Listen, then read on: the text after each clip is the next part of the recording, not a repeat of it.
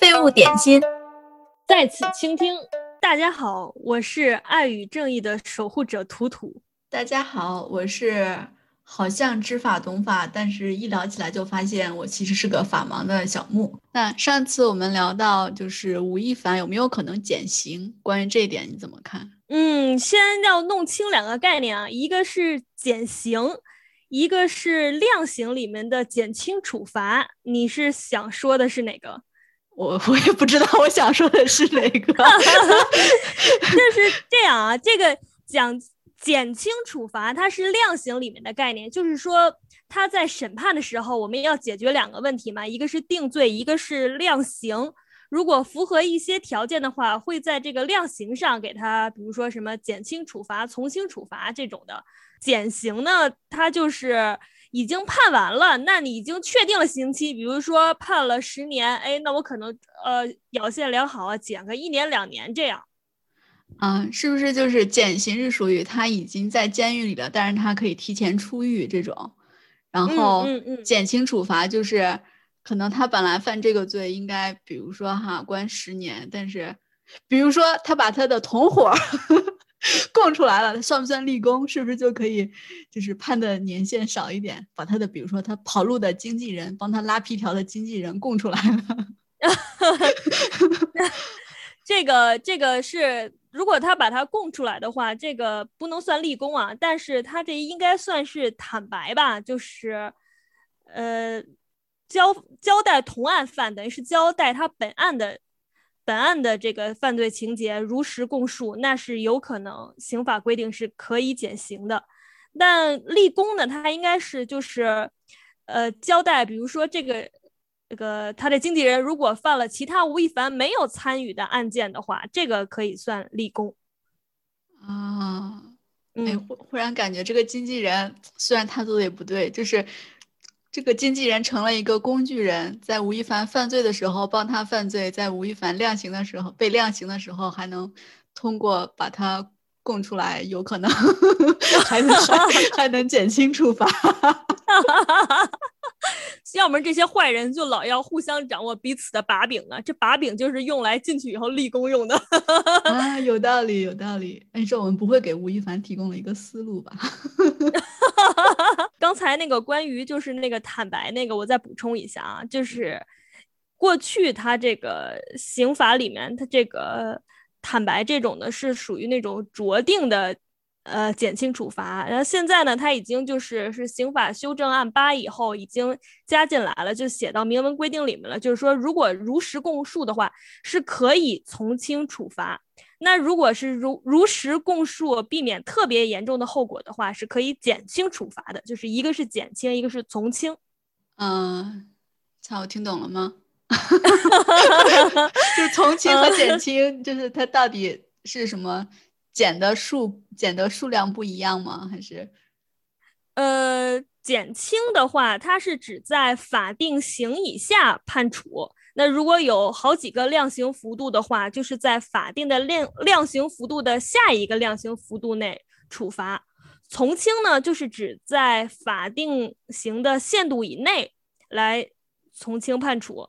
就还是在那个范围内。就比如说，他本来应该判十年了，但是从轻的话，就是可能本来是判三到十年，从轻的话就是可能，哎呀，算了，就判个五年、四年的差不多了。但是减轻的话，可能判个两年这样子，嗯，对对对对对，差不多就是这个意思。就是像比如说咱们常说的那个什么生产销售伪劣产品罪，它这个罪就是按照你这个呃销售金额的数值来算嘛，然后就不同的档，比如说啊有。两年以下、七年以上的一档啊，什么七年以上一档这样，那可能本来他应该判七年以上，那你要是减轻的话，你可能就去判两年这个档。那如果是从轻的话，可能就还是七年吧，就差不多这个概念啊。嗯，就是反正是跟你一个是你的态度，一个是因为你的态度所造成的这个事情的后果有没有严重，或者是有没有。是就是不那么严重来决定的，是吧？嗯，这么一问我也懵。他这个对，反正就是什么样可以从轻，什么样是可以减轻，它都是这个呃，刑刑法里面有规定啊，不过它是这样啊，它是有法定的减轻处罚的，还有这种酌定的从轻处罚的，它是有这样的区别。法定的呢，就是指刑法典里面明文规定的有些情节是可以减轻处罚，有些可以从轻处罚。酌定的呢，就是没有写在里面，但是可能判案审判人员他会根据具体的案情啊、实践经验来做出这个从轻处罚的决定。但是也有例外，如果是特别特殊的，如果说虽然它不具有法定的减轻处罚的情节，但是如果经过最高法院、最高人民法院核准的话，那也是可能在法定刑以下判处的啊。嗯，那法定的大概就是有哪些呢？嗯，法定的像咱们国家刑法规定啊。一个是你在国外犯，在咱们国家以外的领域犯罪，本来按照咱们国家的法律还应当追究刑事责任。那你在国外如果审过，但是在国外已经受过刑罚的呢，可以免除或者减轻处罚，这是一种情形。嗯。嗯，还有呃，不过这是中国法律规定啊，所以其实我我因为我不了解加拿大的法律，我不知道加拿大会不会也有类似规定，也就是说不定，哎，吴亦凡在中国做完了被驱逐出境，哎，回加拿大再做一遍，哎，我也不清楚啊。希望加拿大有类似规定吗？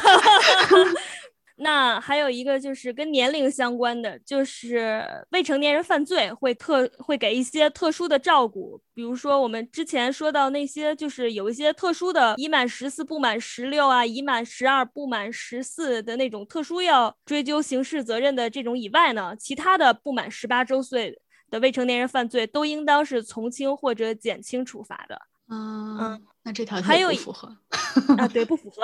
吴亦凡已经。超过已经超过了，还有一个就是已满七十五周岁的人故意犯罪的，可以减可以从轻减轻。如果是过失的话呢，那就是应当从轻减轻。嗯嗯，这个还不够老。嗯，还有就是那种特殊的就是精神病人，但是是尚未完全丧失辨认或者控制自己行为能力的精神病人犯罪。如果是他们这样子的话，那是应当负刑事责任，但是可以从轻或者减轻处罚。但是这种是，就是是在你犯罪的当时，你没有办法控制自己的行为能力，不是说我就是有个不是不是不是。如果你当时如果当时你那你说是间歇精神病吗？如果你是间歇精神病，你在犯罪的时候是无法控制的话，那就不追究刑事责任了。但是我间歇精对。间歇性对他那那个时候你就属于控制不了自己嘛，就没有刑事责任，就是我刑事责任的，就是我就是我觉得那如果这个时候我能控制自己，就谁知道我能不能控制住我自己呢？嗯，就像就像吴亦凡控制不住他自己一样，如果是能控制住自己的时候，啊。如果是精神有问题能控制住自己的时候，那也还是要承担刑事责任的啊。谁知不知道？应该是有他一个，就是应该是有检测的标准吧？什么精神不也要做精神鉴定吗？对吧？嗯，那像什么粉丝说的“哥哥控制不住自己的荷尔蒙”这种，控制。哥哥控制不住自己的荷尔蒙，果然应当关进去呢。然后就还有就是跟这个犯罪形态有关，就是大家都知道的那个什么预备犯啊、未遂犯啊、中止犯啊这种。预备犯是可以比照既遂的从轻、减轻或者免除；未遂的话呢，就是可以。比照既遂从轻减轻，那如果是终止，就是没有造成损害的话，就是应当免除；造成损害的话呢，就应当是减轻处罚。预备是什么？犯罪预备就是说你想要去犯罪，已经着手做一些准备了，但是因为你你自己的意志以外的一些原因，就是还没开始就结束了。嗯嗯嗯嗯，未遂就是。他就是已经做好了一切杀人的准备，哎，结果还是没杀成，这叫未遂。嗯，然后终止，终止的话，终止是得自己终止才叫终止，是吧？对对，自己终止，而且你得就是是有效的终止那样。有效？就比如说，比如说这个，呃，我跟吴亦凡不，我不要跟吴亦凡这样说，有两个人，有两个人要一起去相约犯罪，那。那个前面一起合谋了，那我犯罪到一半，这个人说啊我不干了，我退出了，那你这不能算终止，为啥呀？你必须是得把你你之前参与的那些就是，呃犯罪的，你把把你等于做过的，你得挽回你的，就是终止是相当于就是给你这个挽回你的犯罪的一个肯定嘛。挽罪挽回犯罪恶果的一个肯定啊，就是就是，虽然你终止了，但是你的同伙还是继续下去了，等于是你之前已经，比如说你帮他收集了信息或者什么的，还是有效的被运用在犯罪中，所以说你你终止也不算，你终止。对，还还还有，比如说就是说，比如说我看谁谁谁不爽，我给谁下毒。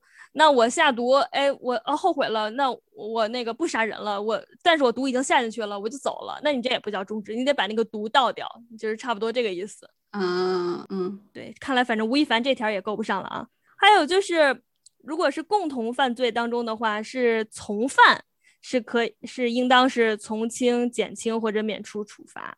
要是你是那种被胁迫参加犯罪的话呢，那就应当是减轻或者是免除处罚了。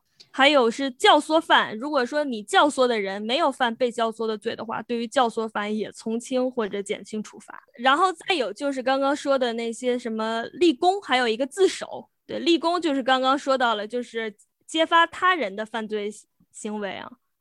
嗯，还有自首就是要如实供述自己的犯罪行为。比如说他在微博上说我自己进监狱这种 不算，这这个不算啊，这个不算啊。自首有两种啊，一种是就是自动投案，这很显然吴亦凡应当是不属于自动投案的。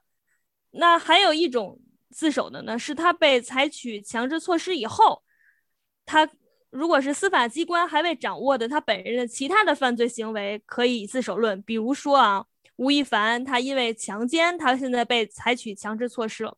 如果吴亦凡他有强奸之外的其他罪行，警方之前都不知道，他现在跟警方供述了，这种是可以构成特别自首的啊。嗯，但是他自首也只是说减轻他的就是其他罪的那个量刑，不是就是强奸罪的这个量刑是吗？咱们国家是应当是数罪并罚，嗯，就是汇总汇总的，就是说你这几个。因为你就等于是他现在如果假设说他吴亦凡出来了三个罪，那最后判决的时候就会说啊，吴亦凡判决呃吴亦凡犯强奸罪判决几年，吴亦凡犯其他某某罪几年，吴亦凡犯什么某某罪几年，然后那个呃最后合并那个什么共处一共多少多少年是这样，嗯，就是数罪并罚，限制加重是这样啊。限制加重是啥？限制加重就是说他不是数罪并罚判了好几种吗？那他实际上应当处罚的刑期，应当是这几种这几种不同的刑加起来的总和以下，然后又比其中判的最重的那个要高。比如说，他犯了三个罪啊，一个判三年，一个判五年，一个判十年，这三个罪数罪并罚，那加起来一共是十八年。那他实际上应当处罚的就应当是小于这个十八。那也应当多于这个十年，为啥呀？就是限制加重嘛，就是相当于我买，就是我买一个苹果五块，买三个苹果十块的感觉吗？啊，对对，第二个半价什么的，那还挺划得来。那这个就是这些，就是说的这个是关于量刑的问题，减轻啊，从轻处罚。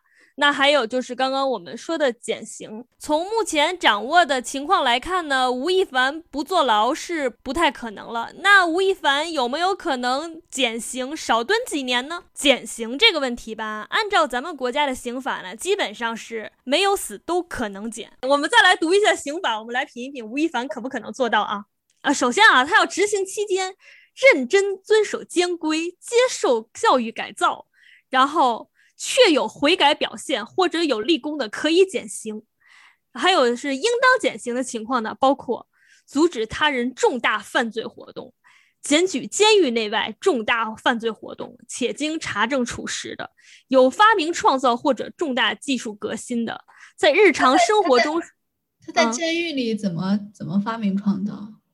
哎，这就扯牵扯出来一个非常黑色的。产产业链了。其实咱们就是之前啊，在法制，在过去就法制在不断进步嘛。过去曾经专门有人就是给在监狱里监狱里的人给他们提供一些专利代理服务，就是他们的确有的人就是靠这个需就是靠外面相当于买专利，然后来获得减刑，但现在这几年限制越来越严了。比较有名的前几年非常知名的恶霸孙小果，孙小果呢，他曾经申请过一个叫做联动锁紧式防盗窨井盖的实用新型专利。他呢，这个专利是零八年申请的啊，目前因为没有缴年费，他已经是属于权利终止状态的。还有一个比较知名的，通过申请专利来获得减刑的呢，就是以前的足协的副主席南勇。南勇之前应该是因为受贿，他被抓了。呃，因为受贿罪，南勇曾经被足协终身禁止从事与足球有关的一切活动啊。但是这个南勇呢，他在狱中就并没有放弃他热爱的足球事业。南勇搞了一些发明。比如说，一个叫做足球射门练习装置的实用新型；再比如说，有一个叫做一种便携式球门的实用新型，这个都是南勇他在狱中发明的。不过，具体这个专利有没有实施啊，质量如何啊，这个就不得而知了啊。嗯，哎，不是我说，如果无意，如果未来各位同志们在我国的。那个什么国家知识产权局的公告上看到了有发明人为吴亦凡的专利，请大家质疑一下。就吴亦凡这智商，他能发明个啥呀？时间管理如何？如何什么？如何如何如何洗脑未成年少女啊？这你那你放心，我国这这种那个有有违道德的那个发明，我国是不会授予的。嗯，还有其他的什么吗？除了发明，嗯，还有什么？呃，在日常生活生产中舍己救人，在抗御自然灾害或者排除重大事故当中有突出表现或者其他贡献的，不是我说，吴亦凡没戏。万一呢？人家以后万一呢？好吧，对，对我希望吴亦凡将来进去以后能好好改造，但是我同时也希望吴亦凡这样的人能关久一点，让我们在外面的社会安全一些。如果法院确凿给吴亦凡定罪以后，我希望吴亦凡那个什么能坐满他的十年。你这一下就已经给人家量了刑了。对对，不能随便量刑，撤回。坐满他的年限。对，坐满他的年限。嗯，那人家也许就是表现良好，申请减刑了呢，也不能不让人家减。我们可以抵制，嘿嘿，想不到吧？我再来讲一讲啊，我们如果吴亦凡将来他的律师为他运筹帷幄，帮他申请减刑怎么办呢？根据我国刑法规定啊，这个减刑是要减刑，还有。假释都是要公示的，这些公示在网上都是可以查到的。我们只要一百度减刑公告，如果你有异议的话，我们可以打电话反映，这样就就有可能不被核准减刑了。那我们怎么能有异议呢？人家在里面做了什么，我们也不知道呀。我们就说吴亦凡如果被减刑的，吴亦凡社会危害性巨大 啊，就是不是不是针对他的什么什么立功或者悔改的事实，我们有异议，是对他的社会危害性有异议。嗯，对我，因为我们也不太确定他怎么立功，因为他其实这些公告啊写的还是相当相相对而言比较简单的。我来给你随便读一条啊，嗯，减刑名单啊，你看他一般都会写什么啊？写这个暗号，提请单位犯罪的犯罪人员的基本信息，他什么罪？暗号，对啊，啊啊啊，案件号，哦，不是那个，还要写个暗号吗？公示还要写个暗号。哎，我一说暗号，我都不会想那个暗号，我就想着这个暗号。然后原来的原来的刑期啊，还有他历次减刑的情况和他的对好也不写什么原因啊，这是减刑名单哦。对，他会有一些什么，如果有异议的人呢，你是可以通过他的这个法院的信箱或者举报电话等方法来投诉的。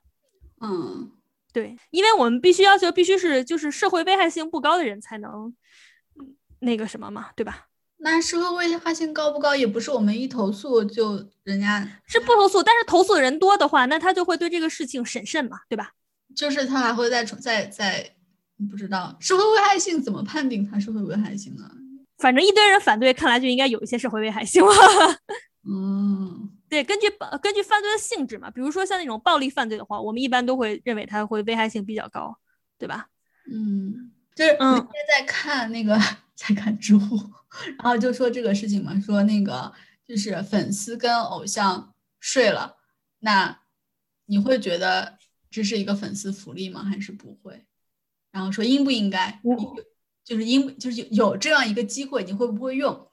然后下面当然大家因为肯定是就着吴亦凡的这个事情在讨论嘛，嗯，大家就就在说，因为偶像利用自身的资源呀，甚至是光环来，嗯，不能说诱骗吧，但是就是你跟跟粉丝发生性关系，其实是一种就是权力上的倾斜嘛。然后在嗯这个事情上，肯定是这个偶像是要受对的更多的谴责。然后下面就有人说，其实你想一想，我们在说这件事情的时候，是直接带入偶像是男性，粉丝是女性。但是假如说是一个女性的偶像，然后男粉丝如果有这个机会，不但不会觉得是对自己一种权利的侵害，反而还可能会去到处炫耀，哇，我好厉害，怎么怎么样？嗯嗯嗯嗯，对，是，对，所以就是这个也怎么说呢？觉得不仅仅是。权利的问题，还有性别平等啊，就是其实在里面，就是，嗯，对，的东西还挺多的，其实是，所以我觉得这也是这两年就是风向好转的一点啊。就是几年前，如果我们说有哪一个女孩站出来说，她说我跟这个偶像发生了什么关系，他侵害我了，就会一堆人站出来说啊，这偶像这么帅，怎么可能会？对你怎么样？就一堆人来污蔑他，但现在非常好一点，就是说我们大家不会再因为这种事情而去，就是呃，再去二度二次伤害一个受害者了。我们这回都站在了受害者这一边，这也是这几年舆论好转的一个体现吧。我觉得这点挺好的。嗯，哎，那你说，就是都美都美竹发文的时候，就是给吴亦凡起什么外号“吴谦”啊什么，这算不算泄露他人隐私啊，或者诽谤？我觉得吧，这个问题是这样子的，吴那他如果他要说想要证明对方是诽谤的话，他总得证明他不是个牙签儿吧？这怎么怎么证明他不是个牙签儿呢？他也不能说我要给大家验证一下，不是？那那那这算泄露？嗯，我觉我我觉得这他只是一个比方嘛，对吧？比喻嘛，对吧？我要说，哎呀，你吓死我了！难道我就可以说你你对我杀人未遂吗？我觉得这就是一个比方。来说一说一几句你对吴亦凡老李的祝福吧。哎呀，人家现在还没在牢里呢，就是也是哈，不能不能不能这么说话，不能乱说话，不然要我我们要那个什么了。不仅仅是对他吧，所有的人就好好做人啊。我想起来罗翔老师说的一句话，就说法律是道德的，就是底，就怎么说最低标准。嗯嗯，对，就说就说就说一个人，哎，就算他是一个守法的好公民，他也可能是个人渣，更何况是已经违法，连法都不是。嗯，对对，哎呀，就是真的觉得，至少至少保持住，我觉得大家保持住在 法律层面、道德的最低最低标准上，能够哎守得住吧？我觉得，啊，还我我再补充一点吧，嗯，就是说。你看吴亦凡之前还请什么律师啊，什么帮他说话呀，经常还动不动就发律师函吧。就是虽然从从这个法律层面讲的话，就是律师就他所了解的情况做出一些意见啊，或者是文件啊这些，应该是法律上没有问题的。但是我们同时啊，但但我也不能剥夺吴亦凡获得辩护的权利啊。总之就是大家不要掐烂钱，哎。好吧，对，嗯，那前面开了这么多玩笑，但是还是最后想说一下，吴亦凡事件是一个很严肃的事件，它不仅仅是一个男性去强奸一个女性的事情，而且也是。明星，我们需要怎样的明星？怎样的偶像？我们如何规制我们的舆论？如何不让一个人真实的声音被舆论压制？如何不让大众被某些所谓的辟谣误导？是很严肃的事情，以及大家怎么在受到侵害的时候保护自己，这都是我们值得反思的事情。那就像小木说的，呃，希望大家都做个好人吧。最后再为大家送上我的一首歌。由于吴亦凡他的歌都已经被下架了，我已经不能再找他的背景乐来唱了，我就给大家唱唱一首 KTV 金曲吧。风雨的洗礼，我从不却步；再多的挑战，我从不认输。就算孤独和无助，一定要闯出。再难再苦再迷路，拒绝黄嘟嘟。啦啦啦啦啦啦啦啦啦啦啦，拒绝黄，拒绝嘟，拒绝黄嘟嘟。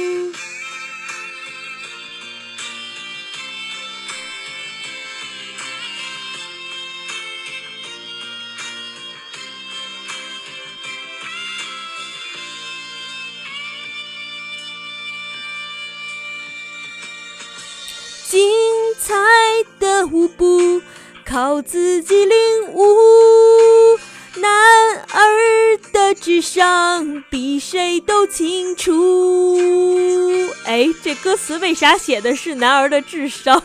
不应该是志向吗？这歌好配吴亦凡。不管再战怎么苦，拒绝黄嘟嘟。啦啦啦啦啦啦啦啦啦啦啦！拒绝黄，拒绝毒，拒绝黄毒毒。吴吴亦凡不要学呀，他不是好偶像啊！拒绝黄，拒绝毒，拒绝黄嘟嘟。